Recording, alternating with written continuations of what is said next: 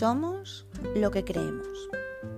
Nunca es grave desconocer algo, lo realmente grave es creer que se conoce, que se está en posesión de la verdad sin haberse realmente molestado en confirmarlo, en afirmarlo y en remediar el error con los conocimientos que la ciencia nos proporciona hoy por hoy. Cada vez que nos sorprendemos menos, perdemos la capacidad de admiración. Todo nos parece normal, aunque no comprendamos pues, las causas que originan las maravillas que nos rodean. Sorprendernos menos nos va a ir perdiendo ese estímulo de la felicidad.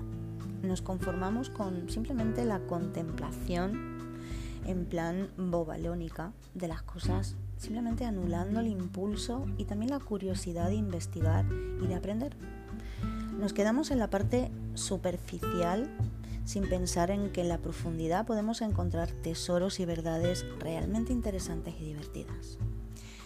Crecemos rodeados también de los efectos de los soportes tecnológicos que también nos proporcionan, pues desde un simple aparato de radio hasta lo que son los modernos discos compactos y todo lo que tenemos hoy por hoy.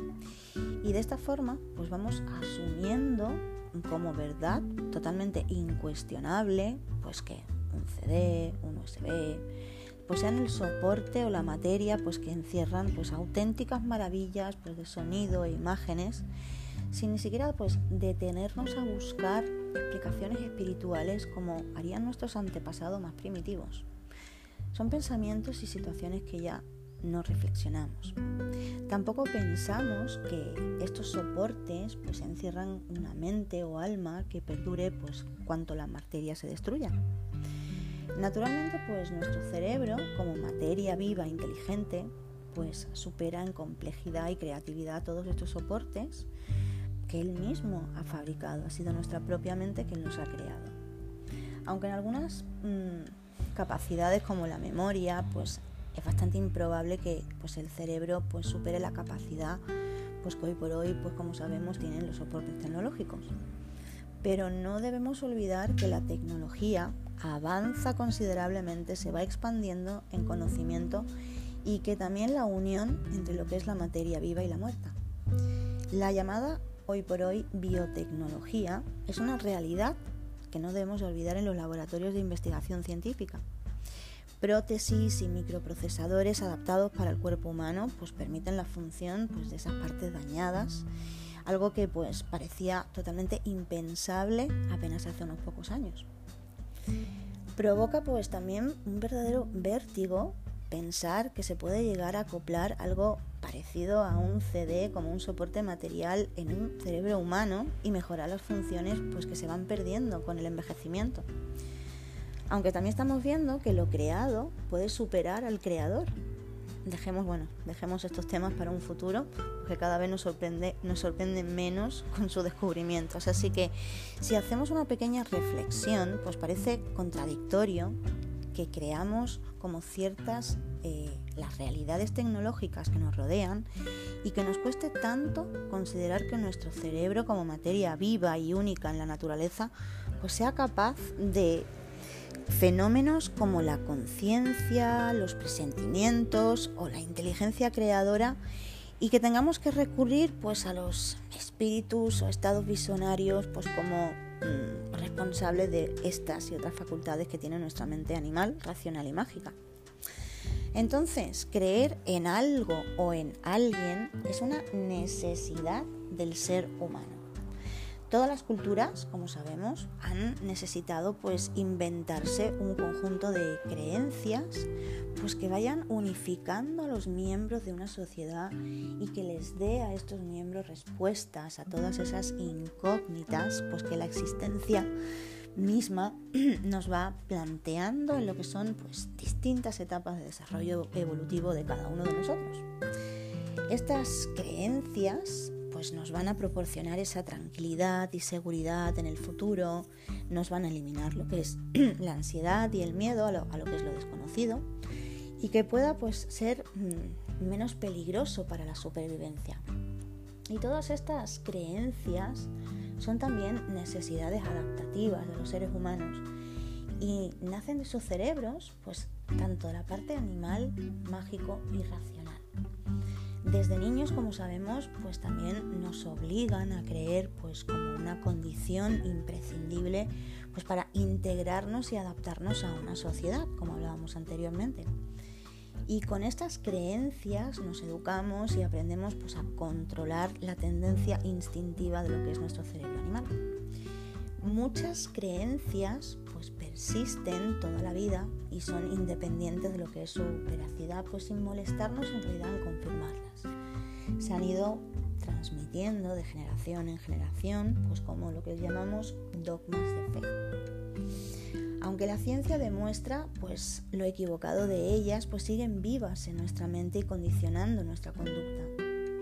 Es cierto que los adultos, pues con el desarrollo del cerebro racional, dejamos de creer en lo que aprendimos de niños, pero los sentimientos, las emociones y la presión social pues van tan firmemente unidas a estas creencias que nos quedamos pues vinculados a ellas para lo que es toda la vida. Podemos dejar de creer en el infierno o en los Reyes Magos, pero el miedo al castigo eterno o la ilusión de los regalos continúa en nuestro cerebro o en nuestros sueños. Entonces, para muchas personas es más cómodo permanecer en la seguridad pues, de sus propias creencias erróneas, limitantes, que caminar por el sendero, pues a veces trabajoso y molesto, pues en búsqueda de su propia verdad. Y es que creer es más fácil que pensar, no requiere esfuerzo y nos transporta a supuestos estados placenteros, pues que todo el mundo que nos rodea pues tiene solución y queda resuelto pues simplemente con creer. Esto le pasaba pues a un gran número de personas en un pueblo, una pequeña historia que os voy a contar, en un pueblo de Sevilla, el Higuerón, concretamente, y que creían eh, que la aparición nocturna de una persona vestida con una túnica e iluminada con luces de colores, pues pensaban que era la Virgen o, Jesucristo, y según cambiara pues el, color de la luz que llevaba debajo de la túnica, entonces a pesar de descubrirse pues luego después la falsedad de estas apariciones, pues con pruebas absolutamente grabadas por cámaras de televisión, pues muchas personas mm, seguían creyendo en la divinidad de tales manifestaciones porque eran totalmente fraudulentas. No estoy diciendo con esto que todo sea fraudulento, no, simplemente que hay también mucho juego en la sociedad con nosotros. Aunque lo más probable es que pues, se defendieran pues, todos los ingresos económicos simplemente pues, antes que las falsas apariciones. ¿no? Las creencias se viven, no se piensan ni se analizan. Esto es algo muy peligroso, es un arma de doble filo. El pensamiento requiere un esfuerzo de atención, de lectura y de investigación. Y esto pues, puede ocasionar pues, a veces lo que son estados de ansiedad, en ocasiones incluso difíciles de manejar. Mm, olvidamos también pues, que las creencias que vamos adquiriendo no siempre son ciertas y necesitan ser modificadas pues, para realmente poder avanzar en el conocimiento real de nosotros mismos y de esos fenómenos de la vida que nos van rodeando. Entonces, en realidad, esto sucede así pues porque nos dejamos guiar pues lo que otros creen o han creído durante miles de años a lo largo de lo que es la evolución del ser humano. Entonces, son muchos errores transmitidos de generación en generación y algunos son muy creíbles, pues cuando provenían incluso de personas con un buen desarrollo de lo que es su cerebro racional. Por ejemplo, así como filósofos de la importancia y la trascendencia como por ejemplo René Descartes, mm, considerado el fundador de la filosofía moderna, pues eh, este señor consideraba a la mente o alma o conciencia como una entidad extracorpórea, o sea, que estaba fuera del cuerpo y que físico y que se introducía en el ser humano pues a través de la glándula del cerebro llamada glándula pineal. Interesante. Esto es en el año Descartes es del año 1596 al 1690. Hace unos cuantos siglos ya. Bueno, estos errores, pues por ignorancia científica de la época, pues hacían pues que nos eh, presentasen a la conciencia pues como una prueba absoluta de un toque divino pues regalado por los dioses, ¿no? Y estas eran épocas pues, en las que prevalecían las ideas de pensamiento griego sobre lo que era la inspiración divina. Después mm, seguiría lo que es la implantación de la religión cristiana, como sabemos, ya con un solo Dios como dador de la vida. Bueno, desde un punto de vista de la religión, la conciencia era sinónimo de alma y por lo tanto era una propiedad del espíritu humano. En el caso de Descartes, eh, su creencia más poderosa que la razón, ya que consideraba en su discurso segundo no admitir como verdadera cosa que no se sepa con evidencia de lo que es. Repito, porque esto es del discurso de Descartes. No admitir como verdadera cosa alguna que no se, que no se sepa con evidencia de lo que es. Entonces recordar que Descartes también pues, fue realmente el que se hizo famoso por su frase de cogito ergo sum, que significa yo pienso, luego existo. Y bueno, el ser una cosa pensante, algo evidente, eh, permitía pues eh, sus reflexiones en la búsqueda de la verdad en ese momento. También hay que comprender que, que cuando la ciencia no puede, con todos los conocimientos del momento, explicar de forma casual y racional alguna de estas manifestaciones de lo que son la materia, surgen creencias y la mayoría de las veces suelen ser erróneas. Y bueno, que nos confirman y nos ayudan siempre pues, a eliminar o disminuir pues, esa ansiedad pues, que algunos fenómenos nos provocan. El problema de estas creencias es que llegan a formar parte de la cultura de los pueblos y se van transmitiendo como verdades absolutas y muchas de ellas llegan a provocar lo que son alteraciones del comportamiento y que van realmente arrastrando a veces incluso al fanatismo o a lo que es la obsesión o a la destrucción, a la enfermedad e incluso a la muerte. Entonces, si recordamos las creencias del hombre primitivo que provocaba pues eh, este persiste en la mente actual de muchas personas, vamos a ver lo siguiente. Vamos a ver, primero que las creencias se convierten en hábitos mentales. Las creencias se convierten en hábitos mentales. Y esto es algo tremendamente poderoso que ocasionan marcadas huellas cerebrales difíciles de modificar, a no ser que sea de nuevo reinvirtiendo esos hábitos mentales.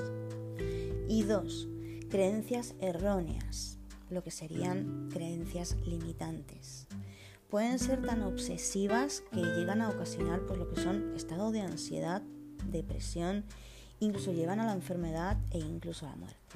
Vamos a ver algunos ejemplos para comprender un poco mejor de lo que son tales tipos de afirmaciones.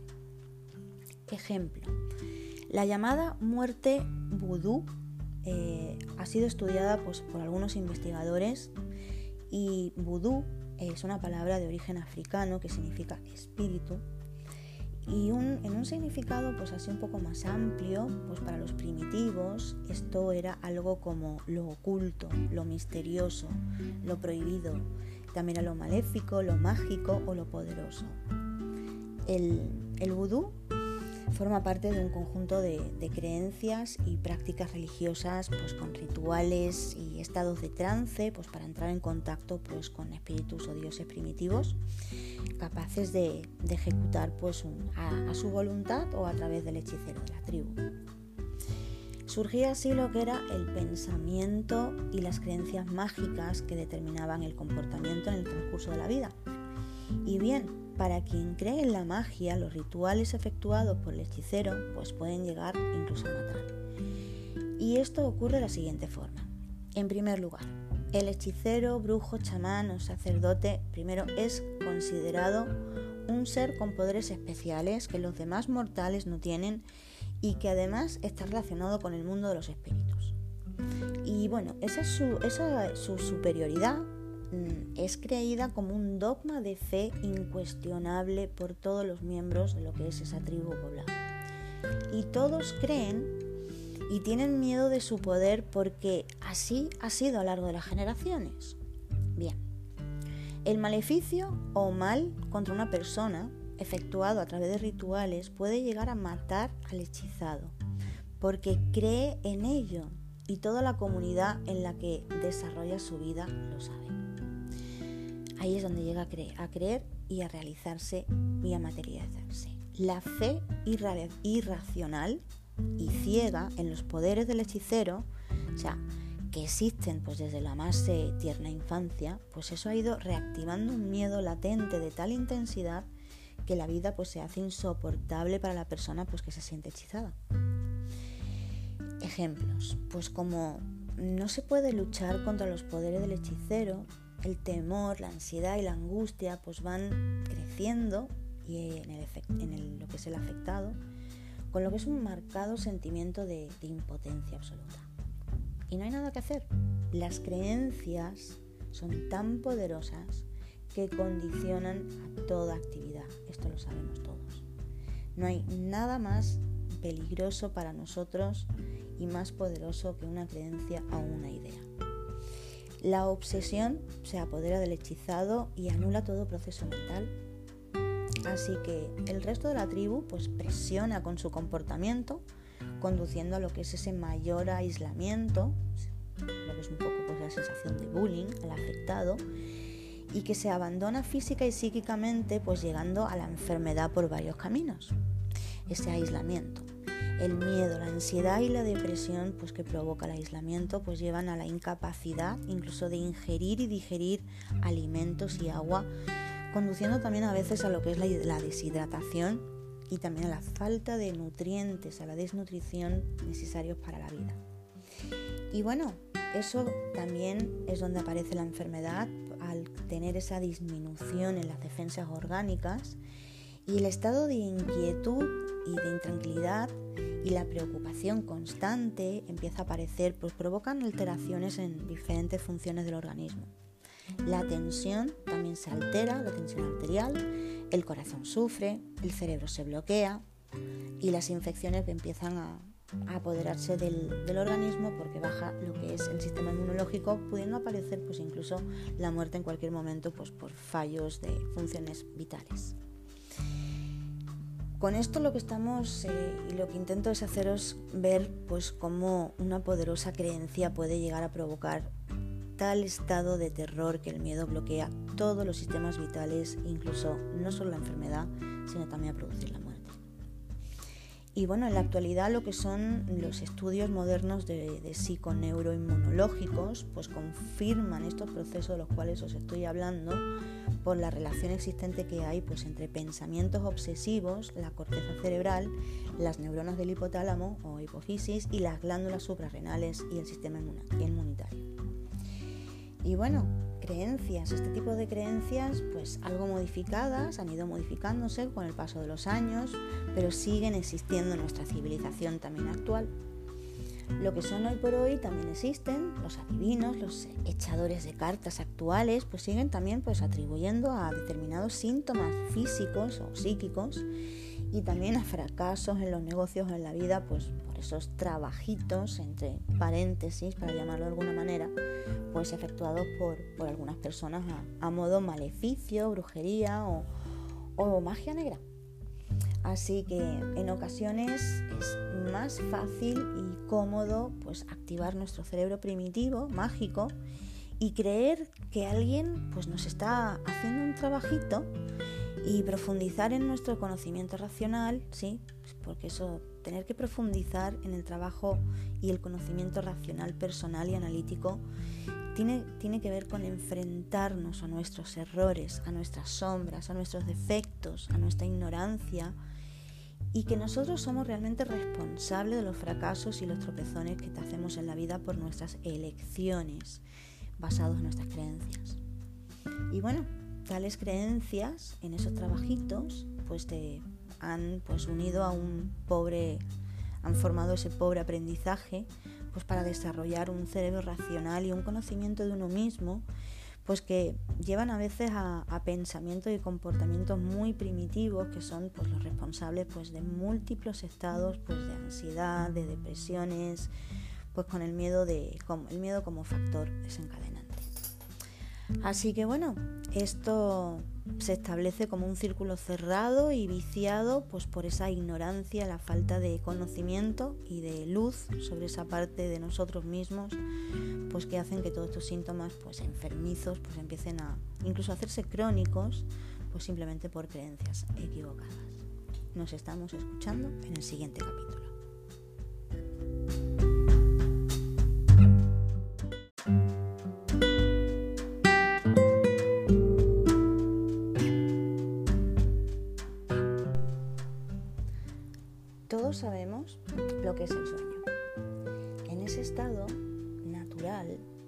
Es donde disminuye nuestra relación de interacción con nuestro entorno exterior, pero ocurre de, una manera fácilmente y además reversible.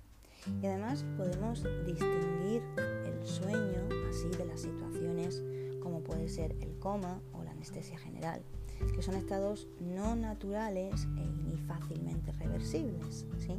Con lo reversible quiero decir que es fácil volver a cambiar a otro estado y por lo tanto no se pueden considerar pues, como un estado de sueño normal. Como sabemos, el, ser humano siempre se ha sentido pues, muy fascinado ante lo que son pues, las distintas manifestaciones que tienen lugar pues, mientras dormimos. Los ensueños y, otros fenómenos que están asociados pues a lo largo de la historia siempre han formado parte de, de, esos misterios de la naturaleza humana que a veces pues nos, cuesta y nos sigue costando pues clarificar esos misterios de la mente. Y el significado de estas vivencias eh, interiores y su interpretación pues han hecho pues que se viertan pues, un montón de ríos de tinta sin ningún fundamento pues, específico. Entonces, para entrar en algo específico, en el sueño y en las migrañas se produce pues, una serie de fenómenos semejantes. Esto anteriormente lo había nombrado. Y eso es debido a que hay una activación de áreas cerebrales comunes en ambos estados. Lo que son experiencias similares en lo que son los estados mentales. Son áreas que también pues intervienen eh, interesantemente en la epilepsia y otras enfermedades que son pues neuropsiquiátricas. Y bueno, también eh, como resultado pues, mm, de algunas drogas o lesiones cerebrales eh, se puede pues, producir pues, sensaciones semejantes de, este tipo extrañas que pueden ser pues, incluso más místicas, de clarividencia, de premonición, incluso de iluminación o de éxtasis.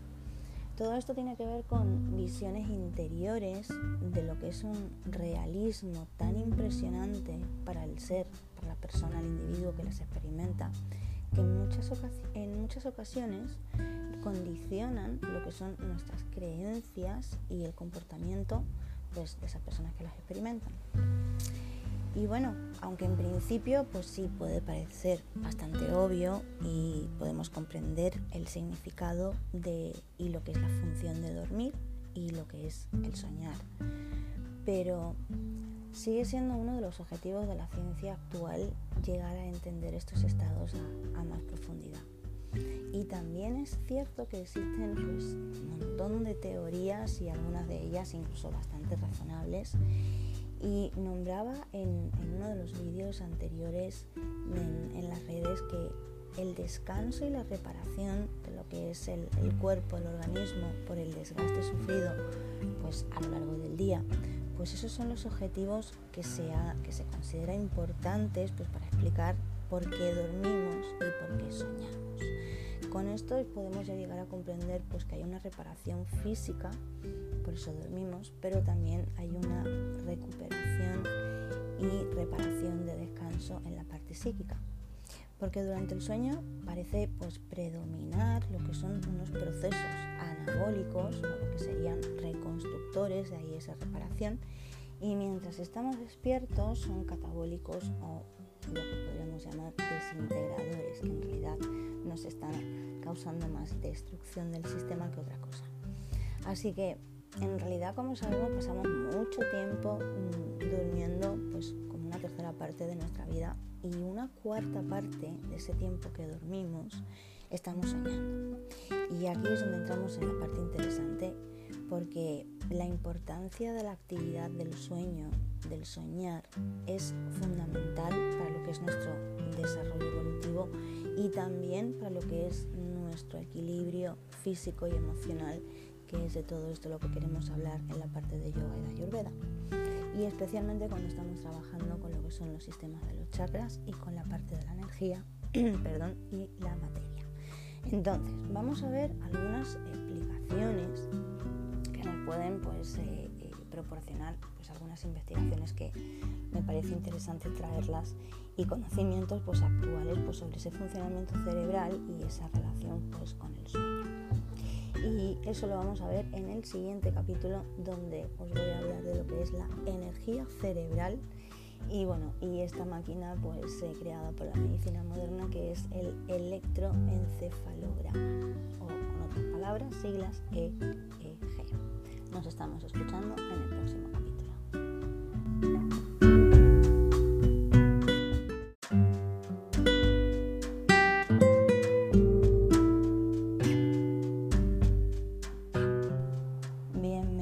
Capítulo de energía cerebral y el electroencefalograma.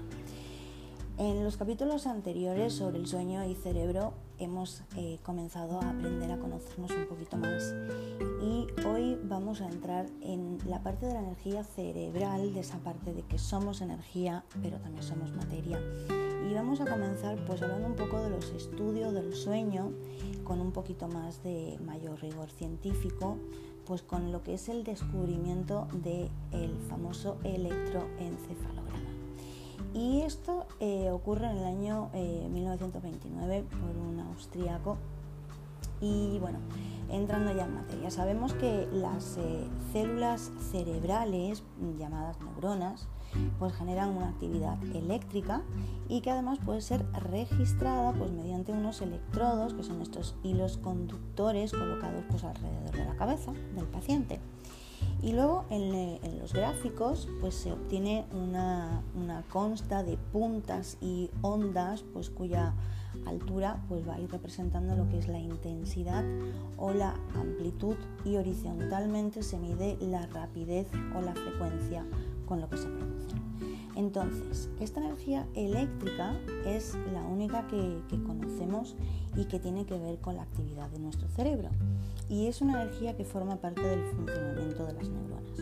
O sea, que se puede medir y además es necesaria llevar a cabo las actividades de organización y transmisión de señales entre ellas, esa parte de equilibrio de lo que es su comunicación y transmisión.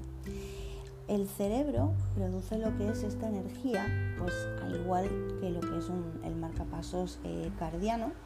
Esto en, yoga lo llamamos matras, tiene que ver con los relojes biológicos también, que son pues unas reacciones metabólicas químicas que son necesarias pues para que haya actividad, para que haya acción.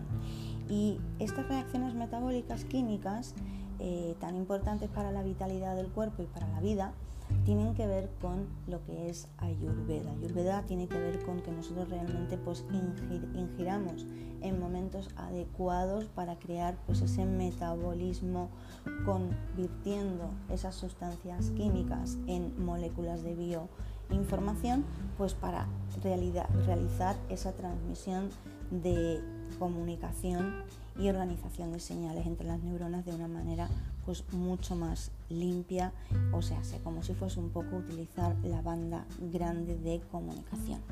Entonces, hay que entender que no es un centro, ¿sí? No es un centro para almacenar y, luego pues organizar y distribuir energía. Es un sistema que está constantemente en, en interacción de lo que son una recepción de señales cuyos impulsos energéticos pues existen en cuanto a lo que son pues, las señales que pues, se han sido transmitidas. Y aquí tenemos que ver con esos impulsos de información que vienen a través de nuestros cinco sentidos. Y bueno, lo que es esa, hay una idea de, una energía psíquica o una energía cerebral. Y bueno, esa, esa idea mm, no es pues nada más que una abstracción pues realmente precientífica, ¿sí? porque la ciencia en realidad no tiene una comprobación sobre todos estos, eh, todas estas experiencias que podríamos llamar pues, pues energía psíquica o cerebral, mm, abstracción precientífica. Ahí lo dejamos. Entonces, una forma más metafórica de hablar, pues eh, es que no es más que pues nuestra propia ignorancia de lo que es la realidad del funcionamiento cerebral de nuestra mente. Entonces ahí es donde entramos en esa parte de la mente mágica para darle pues un, un entendimiento, una comprensión para nosotros o para nuestra tribu. Bueno, con lo, lo, que sí es que con los conocimientos que hay hoy en día, cuando nosotros nos referimos a la energía psíquica o cerebral, con lo que queremos decir es eh, energía vital. Eso tiene que ver con, con la palabra prana, tiene que ver con fuerza de voluntad o esa capacidad inteligente pues para conseguir lo que deseamos. Esa energía que evidentemente conocemos pues como vitalidad o fuerza de voluntad o inteligencia, mm, energía inteligente para lograr lo, que deseamos, no tiene nada que ver pues con esos poderes especiales pues que se creen que se logra con la espiritualidad ni con influencias pues de seres superiores mm, o del más allá, para nada. El primer, mm, el, primer electroencefalograma de, una persona durmiente, eh, algo interesante, se realizó en el 1930 y demostró estos siguientes hechos que personalmente me parecen muy interesantes. Uno, que el cerebro no descansa mientras dormimos. Toma nota porque esto es algo mm, que a veces hay mitos. El cerebro no descansa mientras dormimos, sino que permanece constantemente activo. Y dos, que esta actividad mm, cerebral que hay durante el sueño es distinta a la que tenemos cuando estamos despiertos. Y tres, que según las ondas cerebrales mm, que obtenemos en lo que es el electroencefalograma, durante lo que es el sueño, pues se distinguen lo que son distintas fases o, niveles que, son, que están directamente relacionados con lo que es el grado eh, de profundidad al que alcanzamos en lo que es esa fase mientras dormimos. O sea, sí, eh, las fases se diferencian pues en el mayor con un mayor o menor estímulo, ¿sí? que necesitamos para salir del estado ¿sí? del dormiente a pasar al estado de despierto. Entonces, conocemos y sabemos que el, ser humano pues puede encontrarse pues en tres estados dependiendo pues de la actividad pues, que se está produciendo en nuestro cerebro, ¿no?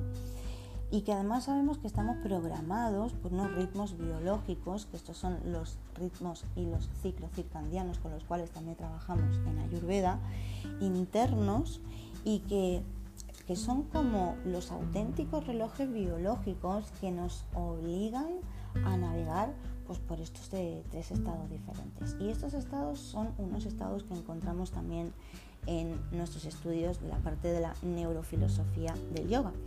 El primer estado despierto o el estado de vigilia. Eh, luego tenemos el estado mm, de dormidos, que sería mm, en la fase del sueño mm, no REM, o sea, donde no hay imágenes. Y luego en la fase 3 sería una fase de dormidos, pero en fase de sueño REM.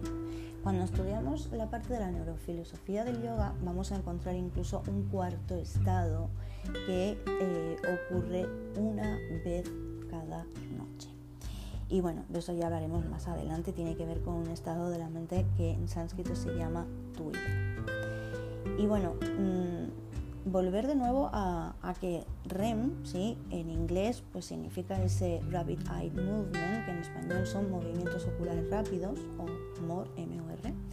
Y estos movimientos oculares pues, eh, se pueden producir pues, como esa respuesta de que nuestro sistema pues, cerebrovisual, ¿sí? porque estamos con todos nuestros sentidos hacia adentro cuando estamos soñando, pues para seguir y controlar lo que son pues, las rápidas y cambiantes imágenes que sabemos que suceden pues, durante lo que son los momentos del sueño. En el próximo capítulo os hablaré de los tipos de sueño y las fases y los ciclos del sueño para ir comprendiendo más profundamente qué estamos haciendo durante la noche, porque de día también ya sabemos lo que estamos haciendo. Os estamos escuchando en el próximo capítulo.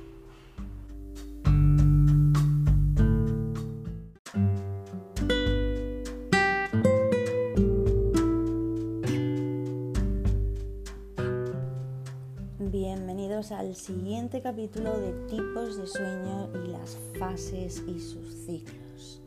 Bueno, eh, me baso en la información de Dement y de Klepman de la Universidad de Chicago, que fueron los que crearon el primer laboratorio pues, para estudiar lo que era el fenómeno del dormir y además pues, determinaron pues, que existen dos tipos fundamentales de sueño. Uno sería el sueño lento o el sueño no REM y dos sería el sueño rápido o el sueño REM o lo que llamamos también el sueño paradójico.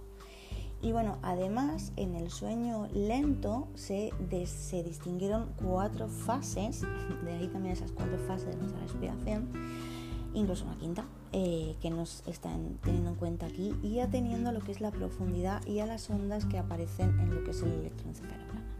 Así que en el sueño lento o no REM, pues tienen lugar pues, estas siguientes fases. En la fase primera ocurre, eh, sería la fase de adormecimiento, si ese es el momento cuando empezamos a bajar la intensidad. En la fase segunda sería ese sueño ligero, sueño ligero quiere decir pues que es fácil sacarnos de ese estado mental en el que estamos. En la fase 3 sería el sueño intermedio y en la fase cuarta pues ya sería ese sueño profundo. También interesante ver que en la fase 3 y en la cuarta, pues ahí es donde estamos englobando lo que es el sueño profundo. Y en la fase eh, cuarto le seguiría una fase quinta que tiene que ver con esa parte de la mm, quinta parte de la respiración que aparece o lo que sería un sueño aún más rápido, REM o paradójico. Bien, entendiendo lo que son los ciclos del sueño, eh, durante el dormir se van produciendo una serie de ciclos entre lo que es el sueño lento y lo que es el sueño rápido. Se va haciendo cambios. Y esto se va repitiendo el ciclo aproximadamente pues cada 90 minutos. Esto se hablaba anteriormente en un vídeo que lo normal era entre 45 y bueno, normal entre 45 para un yogi, 90 minutos para una persona que no practica estas técnicas.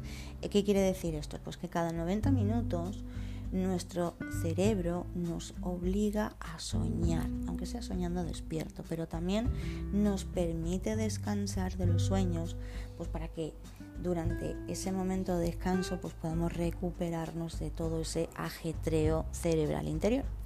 Entonces, lo que suele ocurrir es que se suele descender en lo que es el, sueño profundo, es como una escalonada desde lo que es la fase 1 hasta la fase 5 y luego es una, una, fase regresiva en sentido inverso desde lo que sería la fase quinta a lo que sería la fase 1, de que es de donde pues volvemos al estado de despertar o de vigilia y luego se completaría todo ese ciclo cuando estaremos ya pues en vigilia en despierto. Por lo tanto, en una noche de sueño, de una noche de sueño, estamos basando una noche de sueño en 8 horas, eh, que tendríamos pues ahí tendríamos una, una media de unos 5 ciclos eh, relacionado de nuevo con estos cinco ciclos.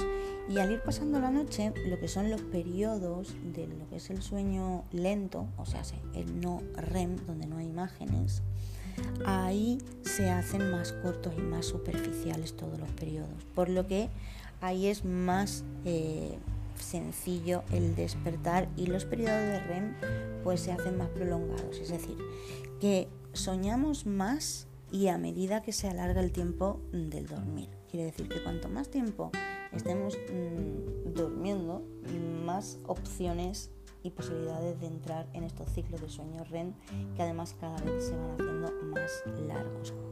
Eh, cuando quiero decir más largo, pues al principio pues suelen, durar pues unos 7, 10 minutos y al final de la noche de nuestro descanso pues suelen durar pues entre 20 y 40 minutos. No sé si alguno de ustedes se identifica pues con haber estado durmiendo hasta altas horas de la mañana y haber soñado pues como un montón de cosas, incluso de decir despertar, eh, ser consciente del despertar, del estado de vigilia, ser consciente de lo que estaba soñando y, decir voy a volver a, a, seguir soñando lo que es donde estaba el sueño y continuar. Esto es algo que no es simplemente magia, es algo que simplemente forma parte de lo que son estos estados mentales sin haber una desconexión completamente de ellos. Así que aproximadamente lo que es el, 75% de, lo que es esa parte del, sueño total, pues correspondería pues mm, al no REM y el 25% sería el momento REM. De ahí la importancia de, dormir, no por dormir, sino la importancia de soñar. Y como muchos científicos están, están descubriendo, dormir es un superpoder que lo podemos ir entrenando cada vez más a través de qué? De tener más calidad de recuperación y relajación, más energía a través de lo que son nuestros sueños y nuestro descanso. Bien, en el próximo capítulo os voy a hablar un poco sobre las lo que serían las características de lo que son las fases dentro del sueño, pues para ir comenzando a comprender qué sucede y qué se activa en cada fase. Nos estamos escuchando ya mismo.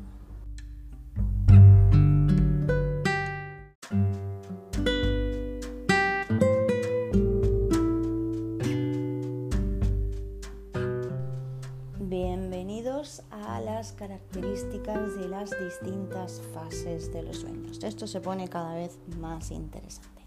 Vamos a ir comenzando con lo que es el sueño lento o el no REM, que en esta fase de sueño lento pues se ha demostrado pues que interviene una estructura cerebral o un conjunto de neuronas muy interesante porque también las estudiamos en la parte de la neurofilosofía dentro del yoga llamado tálamo y este actúa como la llave que abre o cierra la puerta del dormir y del despertar.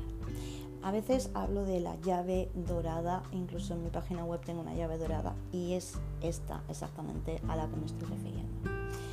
Aquí se descubrió pues que mm, en este tipo de sueño aparece también pues cada, cada 90 minutos durante el periodo de vigilia y ese ritmo que es igual al establecido en la, fase REM. ¿no?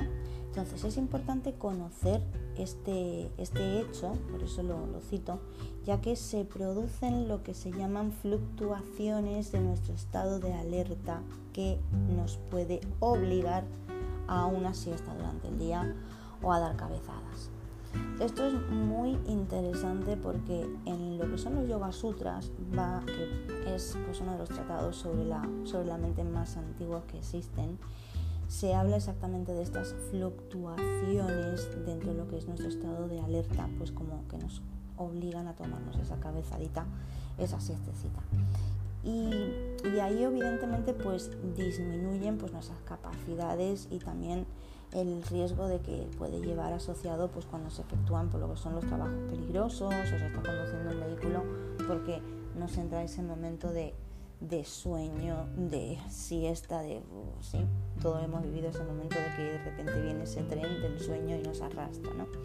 Bien, pues esto es importante conocerlo, pues porque eh, durante lo que son las eh, fases del sueño, también se ha demostrado en el EGC, en el electroencefalograma que se va ralentizando de forma progresiva. Esto quiere decir que las ondas pues se van a ir haciendo cada, cada vez menos frecuentes y al hacerse menos frecuente la distancia, la amplitud entre ellas aumenta.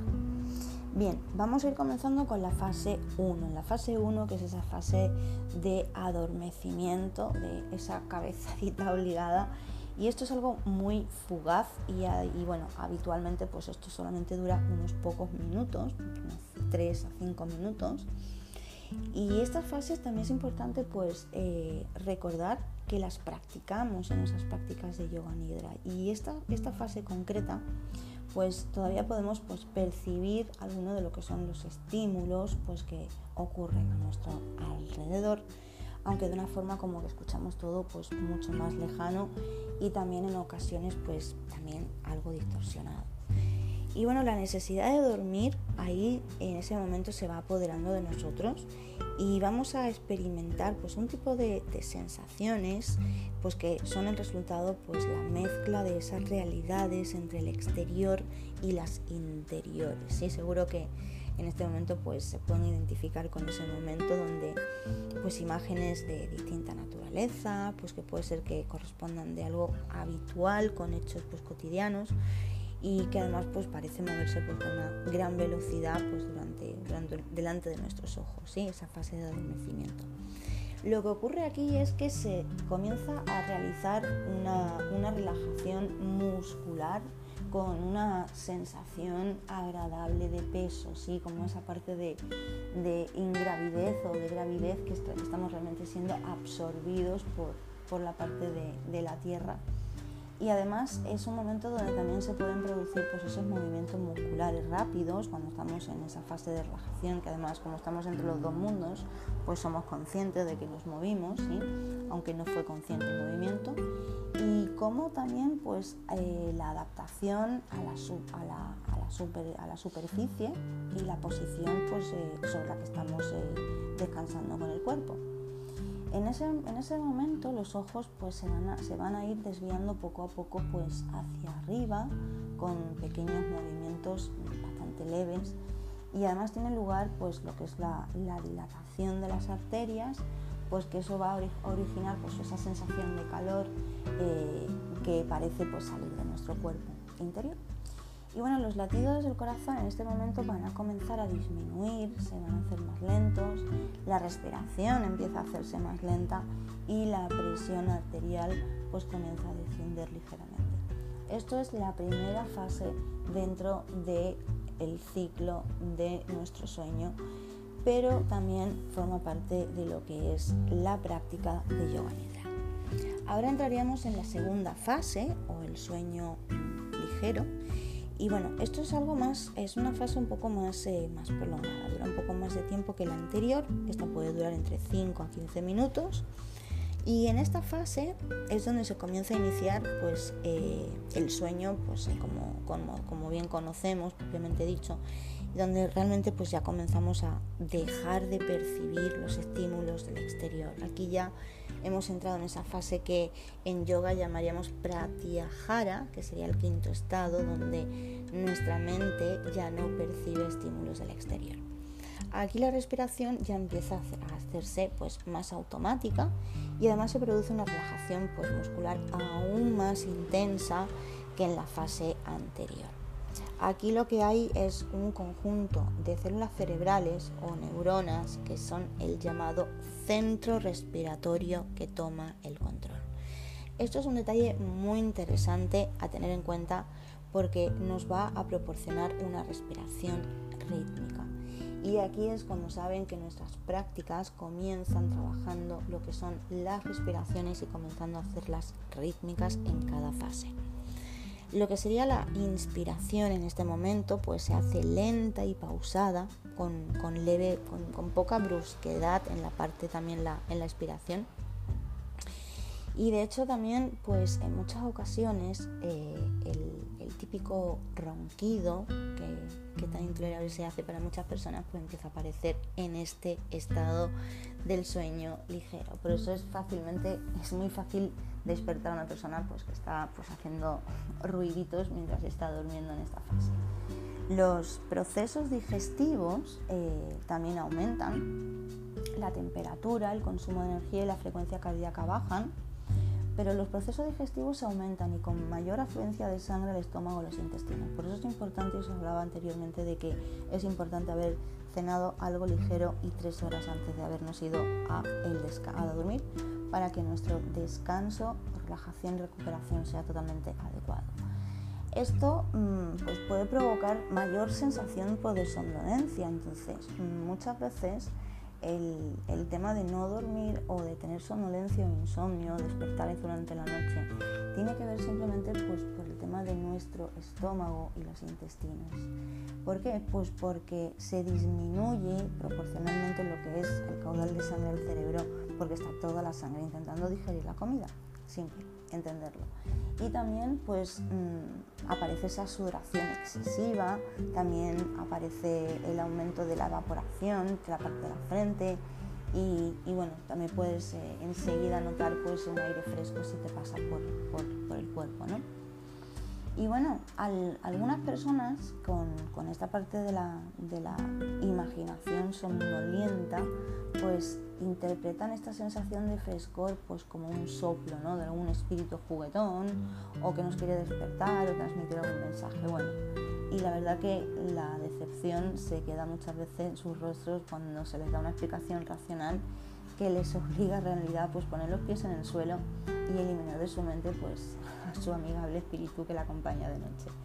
Esto es una fase eh, donde puede haber ensueños y que son también pues muchas veces considerados pues como actividades y pensamientos cotidianos dentro de estos ensueños, pero son ensueños superficiales de, temas pues bastante próximos a lo que son nuestras preocupaciones diarias, a nuestras ocupaciones y también a lo que son esas eh, vivencias y acontecimientos vividos pues con mayor intensidad ¿sí? por la persona que duerme durante el día.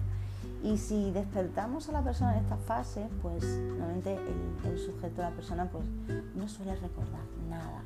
Solo pues leves ideas y sensaciones, pero todo muy, muy poco claro y muy impreciso. En la fase 3, o lo que sería la fase del sueño intermedio, aquí esto se va a corresponder con, la parte ya del sueño profundo. Y aquí se produce pues esa mayor lentitud entre lo que son las ondas cerebrales. Aquí lo que se consigue es una mayor relajación muscular y los procesos mentales disminuyen, incluso originándose un descanso psíquico reparador. Ahí la parte de que la fase 3 es fundamental. Los sueños eh, en esta fase pues surgen de zonas como más profundas de lo que es nuestro psiquismo y suelen representar situaciones de vivencias antiguas, karma. Y los temas son muy variados dependiendo del curso pues, de la vida de cada, de cada persona. Así que vamos a recordar esa parte de los sueños en el curso de la vida. ¿no? Todos los fenómenos físicos que, hemos descrito mm, de la fase del sueño ligero, la fase 2, aquí simplemente se intensifican. Y esto deja a, la persona que duerme, al durmiente, pues a total merced de lo que son esos matras, esos marcapasos cerebrales que se van a encargar pues de dirigir pues toda la orquesta cerebral y todas las funciones orgánicas y también el comportamiento mientras dormimos. Fase 4 o lo que sería la fase del sueño profundo. Aquí algo interesante es que las ondas de, lo que es el electroencefalograma pues se hacen aún más lentas y ocupan pues, pues, casi todo el trazado. ¿no? Y la forma de estas ondas se, va haciendo pues mm, bastante variable y además con bastante irregularidad. En esta fase, al no haber actividad mental, el paso del paso del tiempo, lo que ocurre es que aquí hay una amnesia, es decir, que la persona mm, que duerme eh, no recuerda los ensueños que se producen en este periodo. Es, este es el periodo donde pues, suelen producirse pues, algunas alteraciones, como puede ser pues, el, sonambulismo y, también los terrores nocturnos. Y además se considera pues, que esta fase es la fase que va a recuperar al organismo con mayor intensidad de lo que es el desgaste físico y mental ha tenido durante el día. Entonces, en el primer ciclo del sueño, mm, esta fase suele durar entre 20 y 40 minutos y después pues suele pasarse a la fase siguiente, que suele durar unos 10-15 minutos o subidamente entras en la fase 5 o en la fase REM. Vamos a ir con la fase 5 o lo que es la fase de sueño REM paradójico o rápido.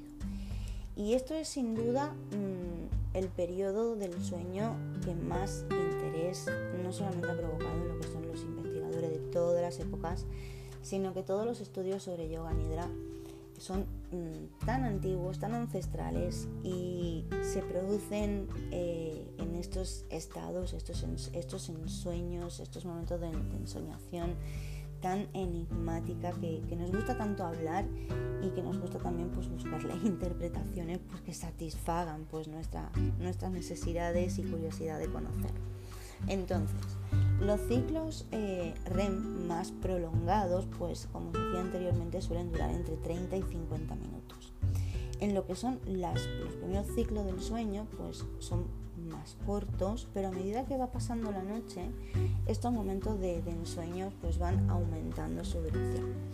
Prácticamente lo que es la mitad del sueño REM eh, se produce en lo que es el último tercio de la noche y muy cercano a lo que es nuestro momento de despertar. En el adulto esto suele mm, durar mm, pues un total normalmente de unas dos horas cada noche y bueno, esto como os decía anteriormente pues corresponde a ese 20-25% de lo que es el total de lo que son las horas de nuestro sueño. Entonces, también un detalle importante es eh, explicaros por qué se le llama sueño paradójico, porque a pesar de que en esta fase, en esta etapa que es más profunda del sueño, en, lo que es el trazado del, del electroencefalograma, nos muestra pues que la actividad eléctrica cerebral es similar a la que tenemos cuando estamos despiertos, la vida sueño. Interesante detalle. Y es en este estado, pues cuando tienen lugar los movimientos oculares rápidos, pues que dan pues, nombre a esta fase de REM aunque exista pues esta hiperactividad interior, en, esta es la fase en la cual necesitamos pues un mayor estímulo para despertar al individuo que duerme. Lo que son los latidos eh, cardíacos y la frecuencia respiratoria, eh, respiratoria en esta fase aumentan y se aceleran de una forma incluso mm, irregular que, incluso se puede correr el riesgo de muerte en personas pues, que sufran pues, cualquier enfermedad del corazón. Aquí es también el momento donde ocurren eh, las erecciones y las eyaculaciones pues, asociadas ¿no? a lo que son contenidos sexuales de los sueños y aquí nuestro cerebro pues está tan excitado que consume más, más oxígeno que cuando está despierto. Y, eso es lo que nos está demostrando, sí, en relación con la, con la respiración, esa energía necesaria, lo que demuestra que hay una gran hiperactividad interior. Por el contrario, nuestros músculos pues bueno, sufren de una pérdida total de tono, o sea que estamos prácticamente pues paralizados cuando estamos en este estado pues para no para no lesionarnos o lesionar a la persona que podemos tener acompañándonos. Y bueno, también todos hemos sentido pues alguna vez eh, esa, esa, sensación desagradable de despertarnos de una fase REM y, ser incapaces de movernos durante unos segundos, ¿no? sentir esa, esa parte de esa parálisis. Y el no movernos, pues durante los sueños, simplemente es un mecanismo de, seguridad, de, de, defensa de nuestro organismo, porque nos protege, nos protege de nosotros mismos. ¿sí? De lo contrario, pues podríamos pues, provocar o provocar auténticas lesiones, pues imagínate, al intentar defendernos en los sueños o participar en algún, algún sueño pues que pueda ser un poco excesivamente ajetreado o violento o incluso irreal. Ya hemos visto que, en los sueños todo es posible y, y, también hemos visto pues, que existe un proceso conocido como algo que se llama como la alteración conductual del sueño Esto es algo importante tener en cuenta, por eso la parte de Ayurveda tiene tanto en cuenta nuestros eh, biorritmos y nuestros relojes eh, biológicos, porque aquí es donde mm, las personas pueden sufrir lesiones de repetición o incluso aquí pueden lesionar a sus compañeros de cama, ¿no? Realmente porque esto afecta al mecanismo de, inmovilidad y aquí se originan pues sacudidas y pueden ser bruscas y suelen ser pues como saben pues o no saben con las con lo que son las extremidades manos manos y brazos. Entonces interesante de que en el sueño en el sueño REM es el auténtico soñar sí aquí los ensueños van a mm, presentar una sensación de vivencia absoluta o sea ahí estás estás, estás ahí, eso es real. y son mucho más elaborados que los que ocurren pues, en las otras fases del sueño que son mucho más lentos. Y lo normal aquí es que no recordemos nada de, nuestros sueños a menos pues, que sea pues, una pesadilla que realmente nos sobresalte y nos despierte pues, de esa manera angustiosa como hablábamos anteriormente o bien pues que despertemos pues a la persona durmiendo en esta fase y luego pues nos cuente a todo detalle pues los episodios que estaba soñando, ¿no? Y bueno, al despertar a la persona y durante unos instantes la persona se va a quedar primero pues bastante confusa y sí, no sé si han probado alguna vez despertar a una persona que estaba soñando y estaba en esta fase.